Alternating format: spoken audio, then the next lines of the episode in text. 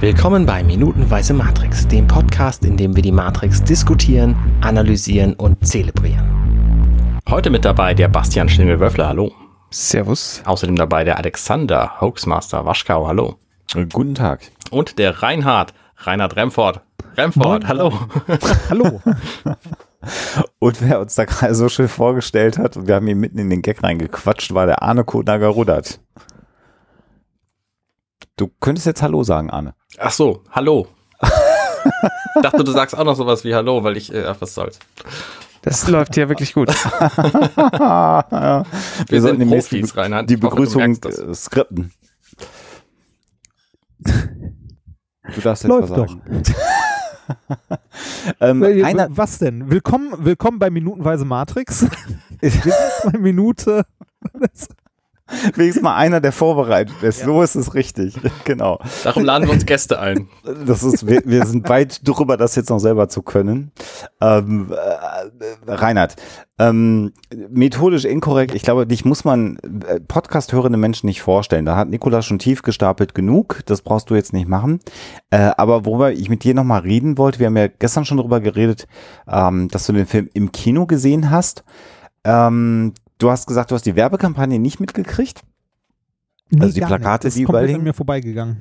Wie, wie sieht denn das so aus mit, mit, der, mit der Musik in der Matrix, die ja durchaus auch äh, ein Spiegel der Zeit ein Stück weit war, beziehungsweise spätestens nach der Matrix war so Industrial plötzlich angesagt.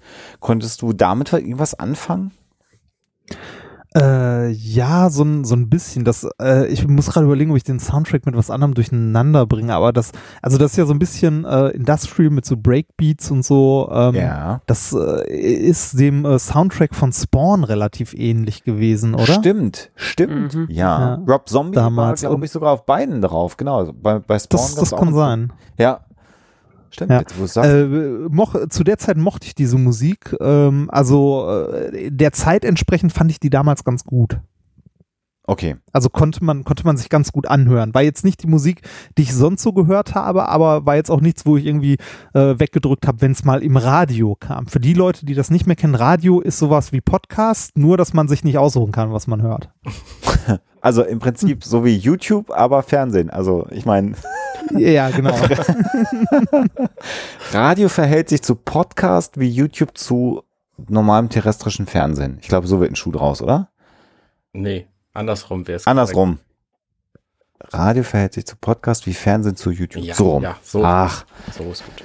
Ich sollte so, so früh am Morgen nicht so schwierige Vergleiche ziehen wollen. Mhm. Ähm, äh, und unser Latex, Lack, Leder, Sonnenbrillen.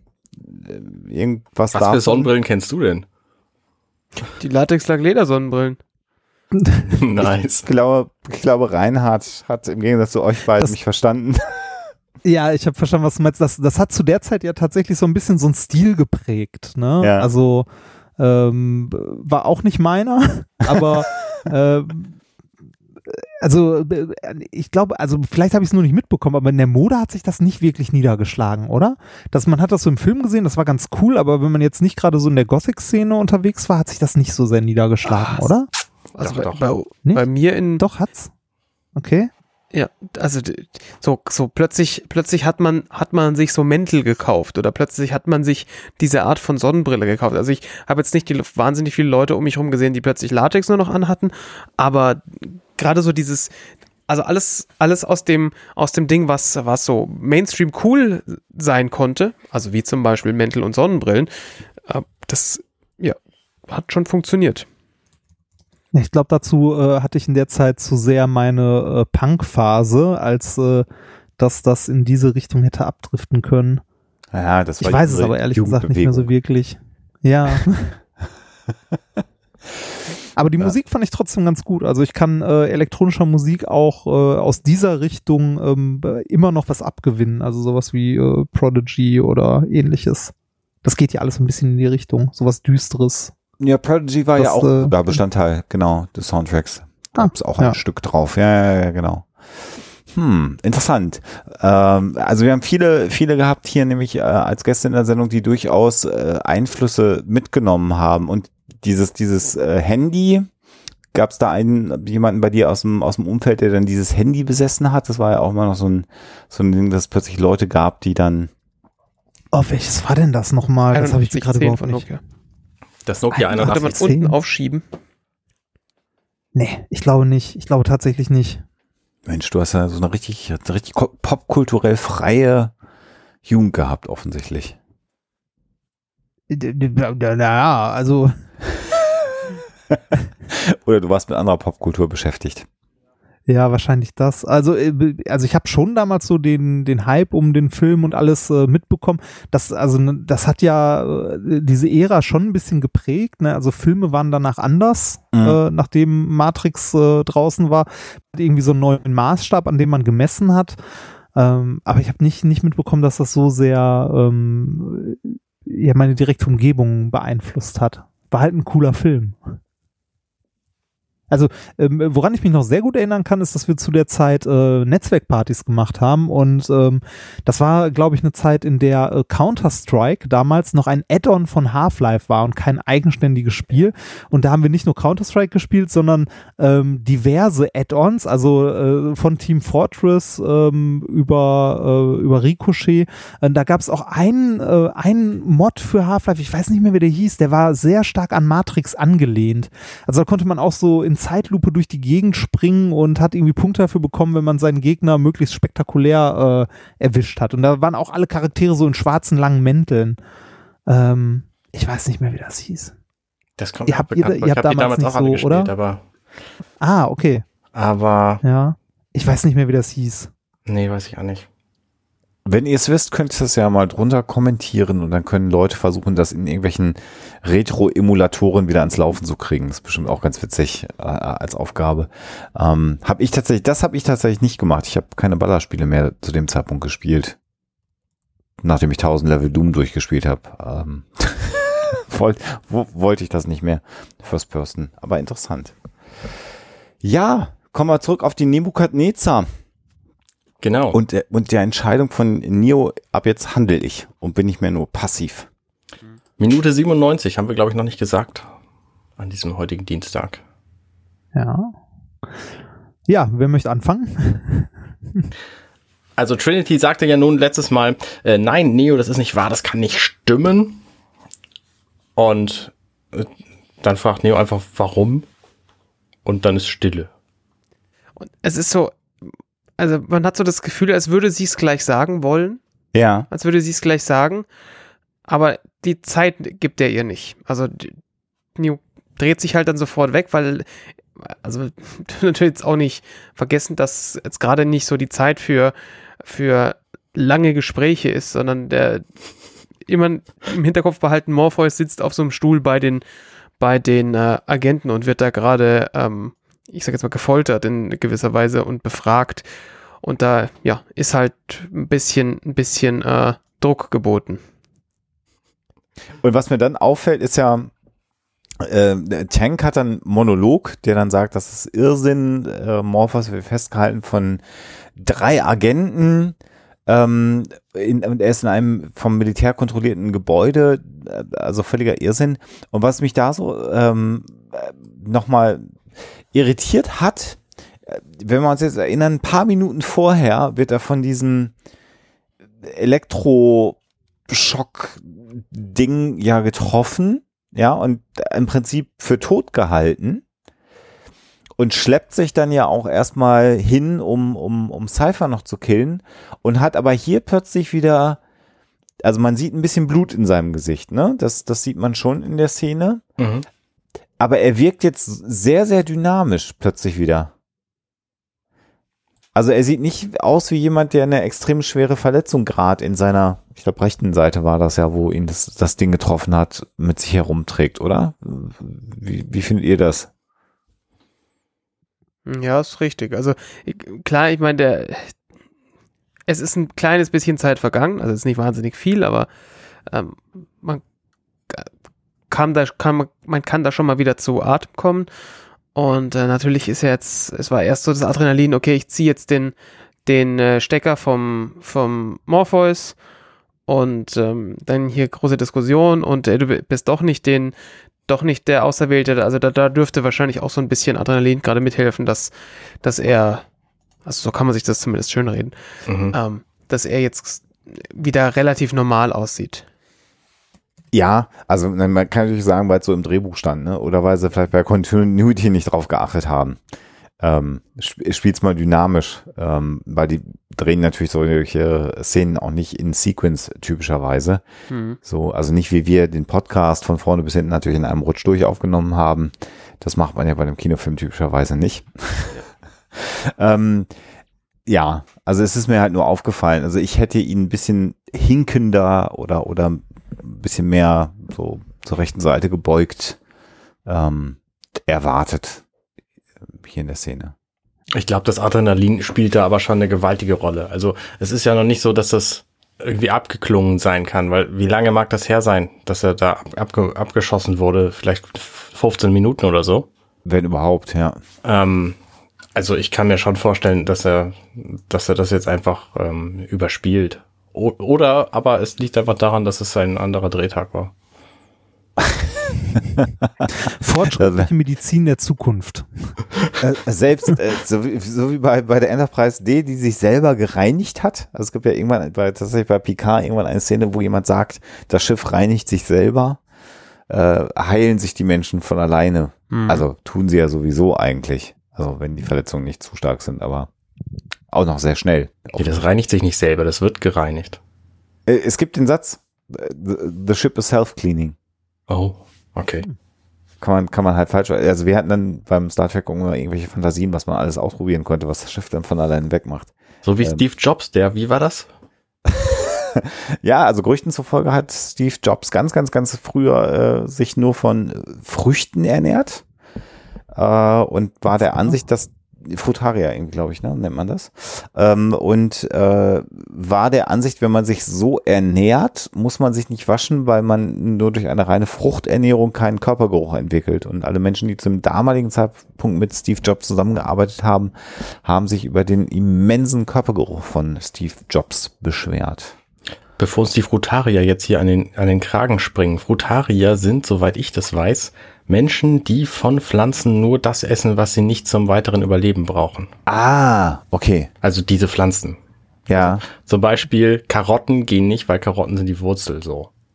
verstehe. Die würden das Grüne von der Karotte essen? Ja, irgendwie so.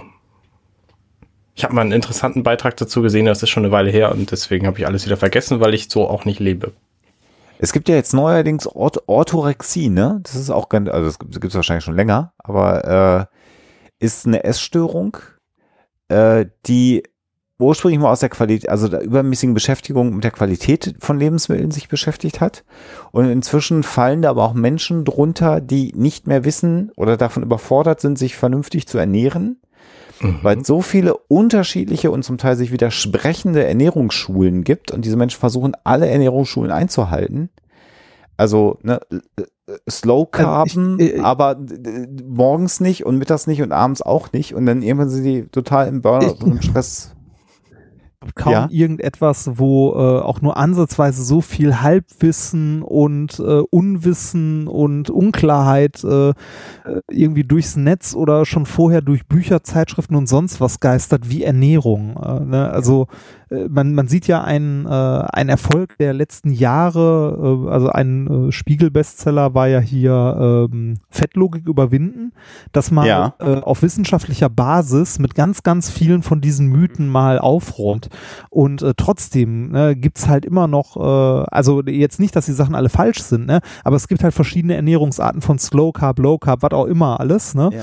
Ähm, und so richtig, ob was was bringt oder wie was funktioniert, weil jeder Körper ja auch ein bisschen, also nein, grundlegend gleich funktioniert, aber ähm, es, ist, äh, das ist ein multidimensionales Problem für jeden Ernährung. Ne? Das, äh, es gibt, was für den einen gut ist, ist nicht für den anderen zwingend auch gut. Es gibt zwar so gewisse Grundregeln, wie eine gute Ernährung auszusehen hat, aber es trotzdem es ist ja ein individuelles Ding. Und außerdem kommt dazu auch noch gerade bei Ernährung, jeder ernährt sich, jeder hat das Gefühl mitreden zu können. ähm, und trotzdem haben Menschen, ähm, äh, Menschen sind halt schlecht äh, darin, Sachen äh, objektiv wahrzunehmen. Ne? Also jeder ist da massiv subjektiv vorbelastet. Aber da, ne, das wird in diesem Buch Fett, Fettlogik überwinden zum Beispiel auch behandelt, dass Leute sagen, ich esse aber nur 1000 Kilokalorien, ähm, aber äh, überhaupt nicht abschätzen können, was sie da überhaupt essen und von Mikronährstoffen oder Makronährstoffen mal ganz zu schweigen. Ne? Also wer weiß schon, äh, also auch von uns, auch Leute, die, also selbst von Leuten, die sich intensiv mit Essen beschäftigen, wer weiß schon, wie viel Eisen irgendwie in einer Karotte drin ist oder so. Ja, mhm. ja das stimmt. Und wie viel äh, er braucht, so. Ja. Ja, und ganz auch. spannend finde ich, äh, äh, was jetzt im Moment ja auch so ein heißer Scheiß ist, dieses Intervallfasten. Ja, ja stimmt, das kommt ein Tag wieder. essen, ein Tag nicht ja. oder, oder so, äh, wo dann die Leute sagen, das hat überhaupt keine Gegenwirk äh, Nebenwirkungen und das kann jeder machen. Und ähm, äh, wir sind sowieso viel zu satt. Der Mensch war früher auch nicht immer satt und so. Das ist total unschädlich.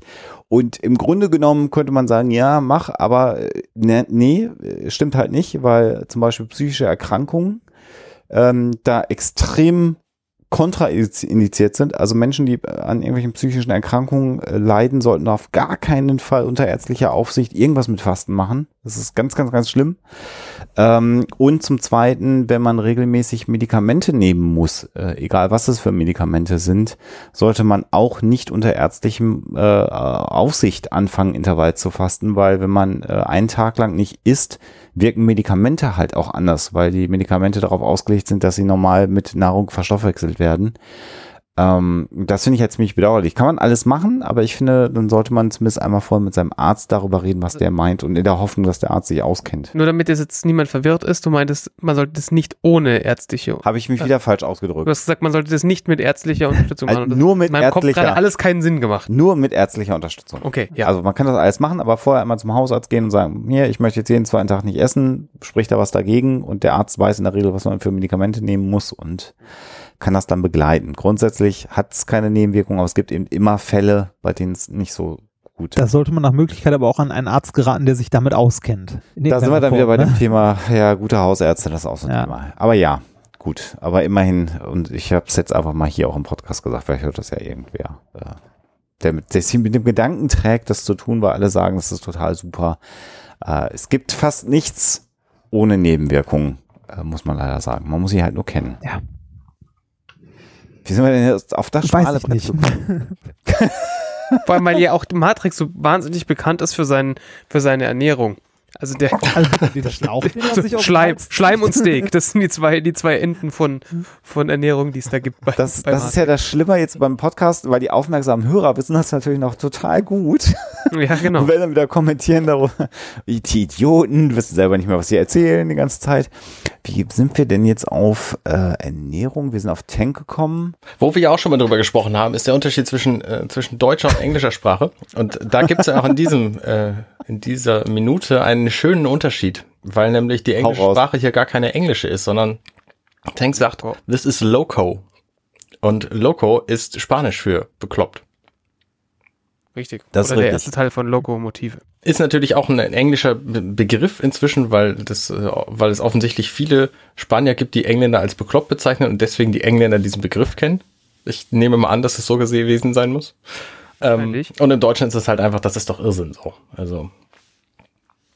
Das hat, glaube ich, ein bisschen was mit Sichtbarkeit auch zu tun. Ne? Also Hispanics äh, ähm, in, in, in den Vereinigten Staaten mit, mit so einem Loco kann man ja immer noch mal so ein kleines Ding von, von Sichtbarkeit auch mal ähm, liefern. Der könnte natürlich auch Spanier sein hier, der Junge oder ja. Mexikaner oder so. Genau, also, das meine ich damit. Ja, genau. Also Repräsentanz, die man hier vielleicht mit, mit, mit haben wollte. Genau, und ich habe äh, gestern äh, der aufmerksame ähm, Zuschauer oder Zuhörer oder beides sogar im Idealfall, wir das mitbekommen haben, ein bisschen in meinem äh, Skript mich verblättert und habe äh, quasi das, was Nio heute sagt, ihn gestern schon sagen lassen.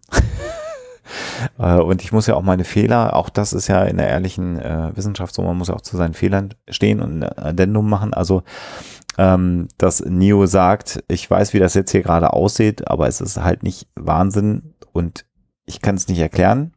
Mhm. Ähm, äh, das sagt er halt heute.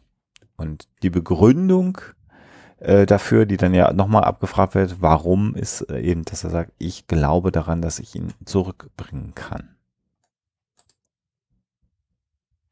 Es ist, es ist überhaupt das erste Mal, dass er jetzt irgendwie, äh, also so ein, sich der State of Mind irgendwie ändert, ne, dass er Ja. irgendwie sowas, sowas sagt wie, ich, ne, also ich glaube, er sagt ja sowas wie, ich kann ihn zurückzuholen, äh, und dann wird er gefragt, wie, und dann sagt er, er kann es nicht erklären, ne, da rutscht er auch in diese Glaubenssache, äh, ne, dass er an etwas Ja. glaubt und, ähm, ich glaube, das ist hier auch das erste Mal, oder? Ja. Glaub schon, ja. Auch hier Glaubenssache bei mir. Ich glaube, es ist so. Ja, wir haben gestern ja schon gesagt, überhaupt hier diese, diese ganze Woche ist so ein Stück weit die, die Woche, in der Neo, äh, gestern haben wir es ja schon gesagt, vom, vom passiven zum aktiven Akteur ähm, Mhm. grundsätzlich äh, äh, wird. Und ja, du hast recht, Reinhard, er, er fühlt, äh, dass er das jetzt machen kann. Ne? Also er kann es auch nicht erklären. Ja, und vor allem hat er ja eine Minute vorher noch gesagt, er ist nicht äh, irgendwie, ne? Ja, Er ist äh, der, das gleiche, also er ist nur einer von vielen, wie alle anderen auch. Und jetzt ist er plötzlich an dem Punkt, wo er sagt, so, äh, ich kann ihn retten, aber nicht erklären, wie. Äh, ich glaube an irgendwas. Ich finde das, also das ist schon ein ziemlich krasser Umschwung jetzt innerhalb von 60 Sekunden. Oder kommt mir das nur so vor? Naja, weißt du, du darfst halt nicht vergessen, dass äh, das bisher war so, ja, hm, ich bin mir da nicht so sicher. Er war ja auch sehr skeptisch, was dieses ganze Orakel angeht. Also dieses, diese verständlicherweise, so weißt du, irgendwie so eine Oma, die ihm Kekse gibt und und lauter Kinder, die mit Löffeln spielen und was weiß ich irgendwas, das hat alles ja überhaupt keinen Sinn gemacht.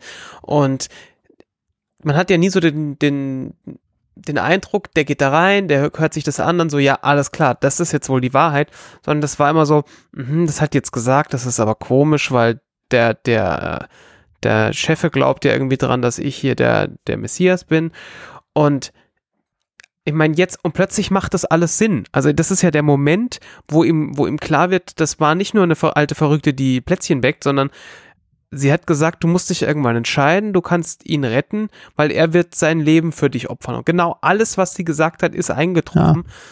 Ähm, und ich meine, und er muss jetzt halt handeln, weil er kann ja jetzt nicht weiter so, ja, mal schauen, was jetzt passiert, sondern jetzt ist der Moment, und das hat, hat sie ihm ja auch gesagt, du musst da eine Entscheidung treffen. Und das ist jetzt der Moment, wo er diese Entscheidung treffen muss. Und da mu und also da, da, da hilft halt kein passives Danebenstehen und gucken mehr, sondern da hilft jetzt nur noch sagen, okay, ich bin jetzt zwar hier nicht der Chef, aber ich kann jetzt hier Ansagen machen und Aber Ja. ist das jetzt der Punkt, wo er tatsächlich glaubt, dass er der Auserwählte ist? Nee, nee, weil, wenn wir jetzt ähm, ein bisschen in die Zukunft gucken, was er ja jetzt vorhat, eigentlich, ist ja nichts, äh, also er hackt so ein kleines bisschen die Matrix, das werden wir äh, jetzt ja noch sehen, aber im Grunde genommen ähm, hat er einfach einen irrwitzigen Plan, der, dessen Erf Erfolg aus seiner Sicht darauf beruht, dass das so verrückt ist, dass die Maschinen nicht daran denken. Aber er kann ja trotzdem glauben, dass er der Auserwählte ist. Ähm, ist ja die Frage, in welcher Form er glaubt, der Auserwählte zu sein. Dass er derjenige ist, der sich bis an die Zähne bewaffnen kann und irgendeinen Witz, also wahnwitzigen Plan machen kann. Oder äh, ne, der Auserwählte, der irgendwie mit dem Finger schnipst und die Matrix wird zu, äh, weiß nicht, My Little Pony oder so. Aber es, es wäre ja komisch, wenn er in dem Moment glauben würde, dass er der Auserwählte ist, weil er glaubt ja wiederum auch den Rest, was das Orakel ihm gesagt hat. Und die hat ihm ganz klar Ja. gesagt, ähm, du bist nicht der Auserwählte, nicht, noch nie, zumindest nicht in diesem Leben. Und ähm, also wir können ja viel über Neo sagen, aber er ist jetzt nicht der hellste. Ich glaube jetzt nicht, dass er derjenige ist, der sagt, sie hat gesagt, nicht in diesem Leben, pass mal auf, ich gehe jetzt da rein, baller da rum, lass mich erschießen und zack, der mich der Auserwählte, weil äh, nicht, nicht, sie hat nicht in diesem Leben gesagt habe. Aber ihm ist halt klar, also er weiß auch, dass, dass Morpheus ähm, derjenige ist, der den Auserwählten findet und äh, ihm ist wahrscheinlich in dem Moment auch bewusst, dass wenn er jetzt die Wahl hat dazwischen, dass er drauf geht und dass Morpheus drauf geht, dass für die Sache, für das große Ganze Morpheus die wichtigere Person ist. Und deswegen muss er jetzt, egal was es ihn persönlich kosten wird, da reingehen und ihn retten. Und wie das ausgeht, ist wahrscheinlich wurscht, aber er hat offensichtlich ähm, die Möglichkeit dazu. Also für mich ist eine ganz klare Aussage, hinter all seinem Handeln in dieser Woche ähm, steht ja die Aussage, dass er nicht der Auserwählte ist. Er, Mhm. Da glaubt er ja ganz fest dran, weil sonst wäre er ja der Auserwählte, Morpheus wäre nicht mehr so wichtig und dann wäre das schon alles in Ordnung. Aber er glaubt ja ganz fest daran, dass er unwichtig ist und Morpheus der Wichtige, weil der den Auserwählten irgendwann finden wird. Und deswegen sagt er halt, okay, dann kann ich den jetzt retten, weil mein Leben ist nicht so wichtig wie seins. Und also für mich spricht nichts dafür, dass er glaubt, der Auserwählte zu sein. Ja, bin ich bei dir. Außer, dass er natürlich jetzt glaubt, hier den retten zu können, so und dafür vielleicht auserwählt ist, aber das ist nicht das, was mit der Auserwählte gemeint ist. Ja, also ich würde das auch eher so sehen. Also er, er,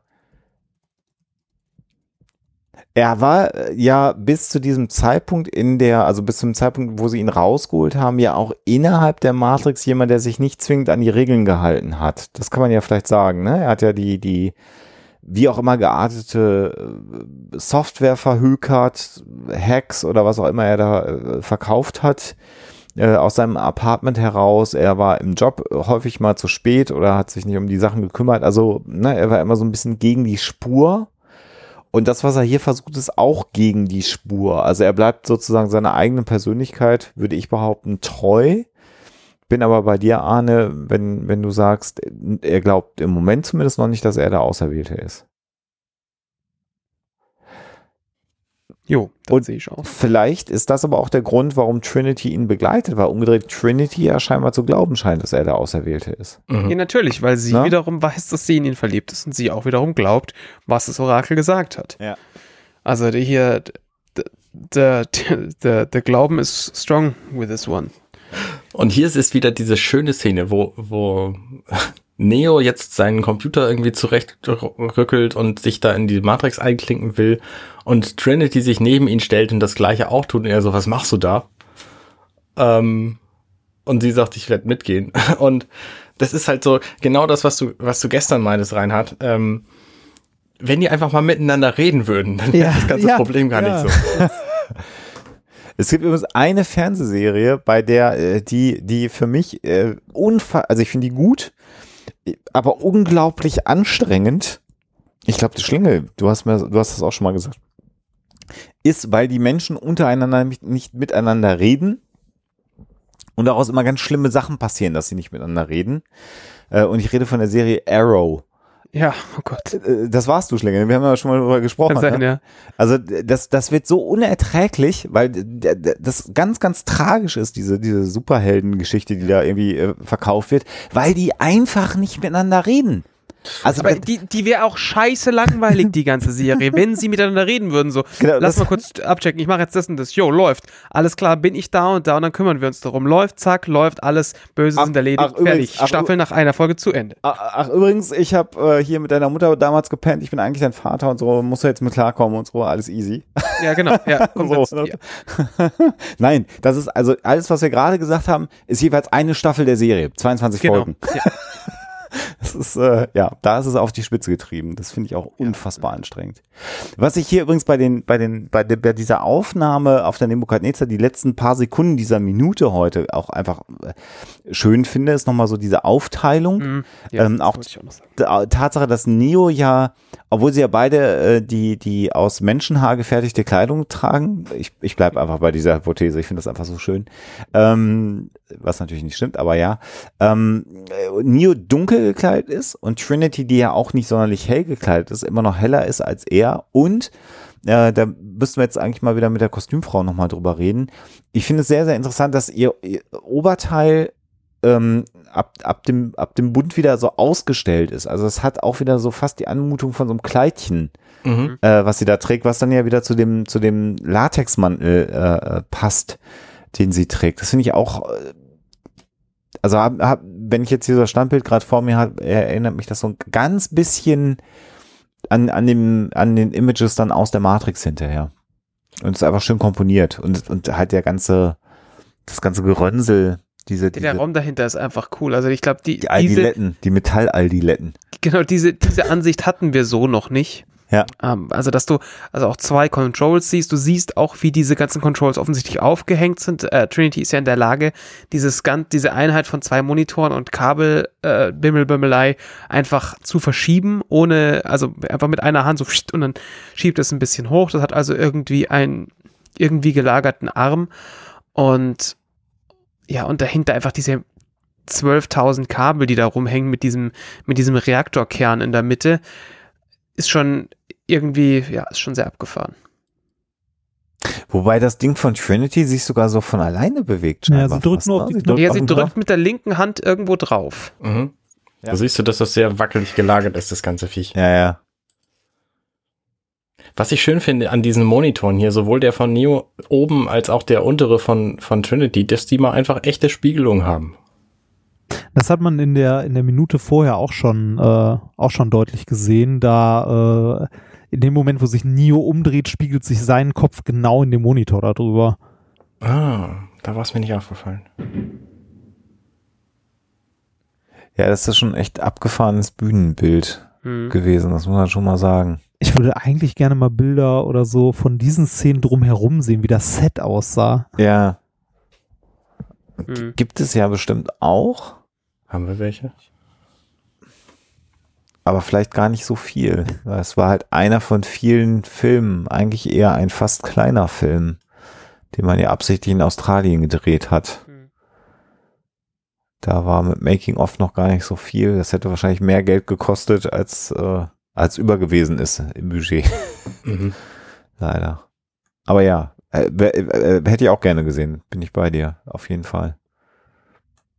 Der sieht fast ein bisschen aus, so wie bei euch in den Physiklaboren, Reinhard, ne? Findest du? Also bei uns ist es immer Ich aufgeräumt. Ich verbitte mir das.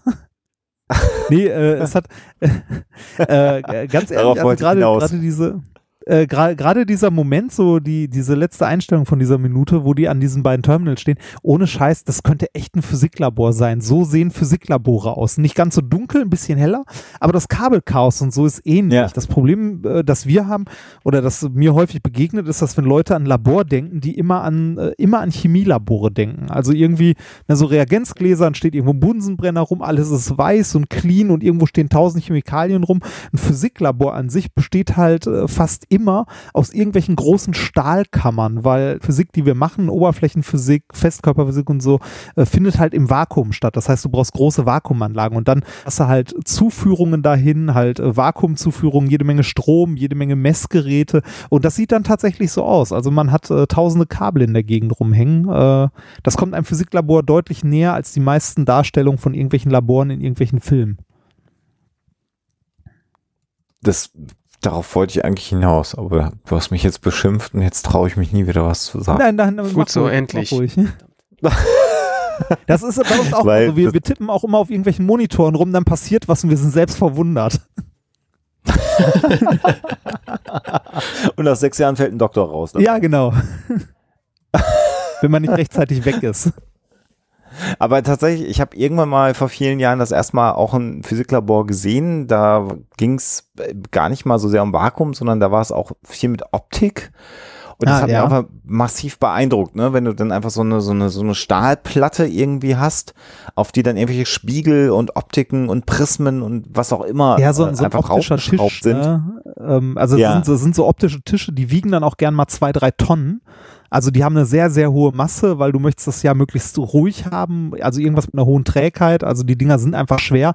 Da sind dann so, so Grids drauf, wo du halt äh, die optischen Standardkomponenten so einschrauben kannst und so. Und das Ganze ist meistens noch auf irgendwelchen Stoßdämpfern gelagert. Also sieht beeindruckend aus auch. Ja, da hat man dann weniger Auf. Kabelgezeugs rumhängen. Aber äh, Aber mehr so Kleinscheiß obendrauf. Also wo Ja, du ja, denkst, genau. was zum Hacker. Ja. Und derjenige, der da gerade seinen Versuchsaufbau hat, kennt jede Schraube im Prinzip, die er da Ja. eingeschraubt hat. Ja, das, äh, also ich habe ja auch im Rahmen meiner Doktorarbeit eine Anlage aufgebaut, äh, also tatsächlich äh, entworfen ein Stück weit und äh, aufgebaut und äh, da kannte ich auch jede Schraube, jede, jedes Kabel, weil du halt alles selber geplant hast und irgendwie mal da dran geschraubt hast oder irgendwie in der Hand hattest. Oder hingefrickelt hast, wie, wie- ne? Mhm. Das wird der Set-Designer hier wahrscheinlich nicht gekonnt haben, weil es wahrscheinlich ganz viele unterschiedliche Leute waren. Also der, der es gezeichnet hat, hat vielleicht noch eine grobe Vorstellung davon gehabt, aber Aber es, also das Set ist echt krass. Also Ja, Gut. definitiv. ja. Ein Traum. Ist, äh, ich habe schon die ganze Zeit, also ich habe diese, ich habe die Minute gerade auf und äh, gucke schon die ganze Zeit rum, ob man hier vielleicht auch irgendwo so noch so ein bisschen wie Raumpatrouille Orion damals ein Bügeleisen sieht, das zu irgendetwas umfunktioniert wurde. Äh, aber ich glaube, so niedrig war das Budget dann nicht, oder? Tatsächlich nicht. Also sie hatten ja tatsächlich auch wirklich, wirklich Prop-Designer, die nichts anderes getan haben, als, als irgendwelche Schalter in Cases reinzuschrauben und die dann miteinander zu ver, verdüngeln und was weiß Ah. ich was. Ähm, da, da ist, da ist, also da gab es sicher dann auch Leute wie, wie, ähm, wie so äh, Con Concept Artists, die sich sowas ausgedacht haben. Wie sieht sowas grundsätzlich aus? Und äh, ich glaube, bei Ra- Raumpatrouille Orion war ja tatsächlich oftmals so, äh, lass mal einfach irgendwie was zusammenstecken. Was haben wir denn noch? Ja, das, was Ähm, halt da ist. Und ne? also genau, wir, wir, wir sprechen sicherlich auch noch mal mit jemandem, der uns da noch ein bisschen mehr Input geben kann, wie sowas denn entsteht. Und ähm, hier scheint mir wirklich ganz klar gewesen zu sein, wie sowas auszusehen hat. Also da war sicherlich nicht ein, ey, guck mal, ich habe noch so ein TFT übrig und ähm, ein Aquarium äh, und Heißkleber, lass mal zusammenkleben, sondern da, da war wirklich ganz klar, wie hat dieses Ding auszusehen, weil ein bestimmter Look and Feel erzeugt werden musste ähm, der dann halt wahrscheinlich auch zum Beispiel zu den, zu den äh, Squiddies und Co. passt. äh, Und ja, dann der, daher, daher kommt vermutlich halt genau diese, diese, diese Anmutung. Wa- was den Film ja ein Stück weit zeitlos immer noch macht. Also wir haben ja schon mal darüber gesprochen, dass äh, in den Büros in der Matrix halt immer noch Röhrenmonitore rumstehen. Da sagt man, das ist alt. Ne? Also da, da, deswegen ist der, wirkt der Film ein bisschen alt an, an einigen Stellen. Hier wiederum mit den TFTs und Touchscreens, Ja. die ja 99 so noch gar nicht in der breiten Masse vorhanden waren. Äh, haben sie tatsächlich mal eine gute äh, Projektion in die Zukunft vorgenommen und das macht den Film für heutige äh, äh, Zuschauer ja immer noch schaubar, weil du kannst immer noch akzeptieren, dass man halt gesagt hat, ja, die Matrix ist äh, Ende der 90er Jahre konzipiert, also in, in, der, in der Matrix selber, aber hier in der echten Welt ist die Technologie weiter, aber nicht so komisch weiter. Ich habe kürzlich mir mal auf YouTube eine, eine Sendung vom ZDF angeschaut aus dem Jahr 1972, äh, die das Jahr 2000 vorhergesagt hat. Mhm. Und das ist halt extrem spannend, weil da waren auch Sachen drin, die gut äh, vorhergesehen waren. Also zum Beispiel äh, am Arbeit, also man pendelt zur Arbeit, man hat nicht mehr unbedingt ein Auto und dann, wenn man dann ankommt, wirft man eine Münze in ein kleines Elektrofahrzeug, das man sich dann für die letzte Strecke noch mietet. Da habe ich gedacht, das ist gar nicht schlecht, 70er Jahre, so dieses, dieses Elektromobilität mit, mit Carsharing schon vorweggenommen Mhm. irgendwie. Ähm, äh, und es gab Online-Shopping und das Interessante war aber, wie die das dann umgesetzt haben. Also das Online-Shopping war dann umgesetzt mit einem immerhin an der Wand, die, also ein Fernseher, der quasi dann so in der Wand auftauchte. So wie, also letztendlich haben sie einen Beamer unter die. Decke gehängt, den sie damals äh, vielleicht gerade frisch Hm, hatten. Ne? Also Fernseher sieht sonst aus wie die Wand und dann plötzlich kommt ein Bild und das Online-Shopping war dann umgesetzt, 72 kein Internet und so. Da fuhr dann einfach eine Kamera an so einem Supermarktregal entlang und der Typ hatte halt so eine äh, Tastatur, die tatsächlich so aussah wie auf der Enterprise, so mit, mit, mit fünf farbigen Kunststoff äh, äh, äh, Knöpfen drauf und hat dann immer dann gedrückt, wenn er das einkaufen wollte. Mhm. Ja, das war die, also das war, ne, man kann, Ja, aber, aber so Grunde ist es ja so. genau, So ein bisschen. grundsätzlich ist es so, aber äh, da siehst du halt einfach Druckknöpfe, eine Fernbedienung, die ungefähr sechsmal so groß ist wie heute ein Smartphone. Das ist halt nicht, also die haben nicht die Vision äh, der Technik in 28 Jahren einfach gehabt, weil sich so viel weiterentwickelt hat. Der Grundgedanke war ja richtig, ne? Also das, wir haben ja langsam das mit dem Essen liefern und so. Ich weiß nicht, ob ich euch jemals erzählt habe, was ich eigentlich für ein geiler Typ bin. Ähm, ich habe in der Ständig. meiner, meiner ja, okay, aber noch ein weiterer Grund, warum das so ist. Ich habe meine Facharbeit damals äh, in Englisch geschrieben. Also Facharbeit ist so, ich weiß nicht, ob das heute Ei. immer noch so heißt, wenn man so Abitur schreibt. Ähm, Abitur macht, ist das, was man halt, wo man halt irgendwie längeren Text schreibt. Also im Vergleich zu allem, was man Ja, später in der Uni macht, das ist lächerlich das, wenig. Das hat man in der, in der 11. Klasse oder so gemacht, oder? Oder in der 12.? Äh, 13. bei uns, ja. Echt in der 13? Okay. Also ich erinnere mich auch noch 13 dran, Jahre zur Schule gegangen? ich erinnere mich Ich auch bin noch länger dran, zur Schule gegangen, aber das lag jetzt nicht geschrieben an dem haben. Schulsystem. Ah, ich dachte, das wäre früher Ja. gewesen.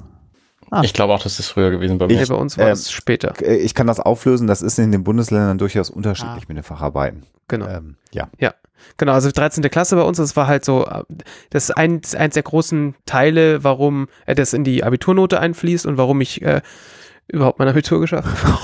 ich habe damals, ich habe damals eine Facharbeit geschrieben zum Thema ähm, Media in the Classroom und habe so ein bisschen äh, skizziert, wie ich mir vorstelle, dass die Zukunft in Zukunft äh, Medien in der Klasse im Klassenzimmer passieren werden und habe damals, das war Anfang zweit, äh, nee, Ende, äh, Anfang 2000 habe äh, hab ich ein, ein Gerät beschrieben, das mehr oder weniger aus einem Display besteht, ähm, auf, de, auf dem du rumdrücken kannst und ähm, wo du beliebig viel Bücher reinladen kannst und das ein Taschenrechner ist und noch viel mehr. Also, und ich habe da Mockups gemacht in meiner, in meiner Facharbeit und das Ding sieht halt aus wie ein schwarz-weiß iPad. Krass. Und ähm, ich habe dann damals mit meiner Englischlehrerin geredet und also die war, fand das grundsätzlich alles ganz toll, was ich mir gedacht habe und, und so weiter und so fort. Hat gesagt, ja, Herr Wölfer, glauben Sie aber wirklich, dass das so passiert? Und habe ich gesagt, ja. Und da hat sie gesagt, naja, das kann sie sich irgendwie nicht, nicht so richtig vorstellen. Und ich würde sie heute gerne einfach mit einem iPad besuchen. Dann noch mal, am besten mit dem iPad, wo, die, wo sie die Facharbeit drauf lesen kann.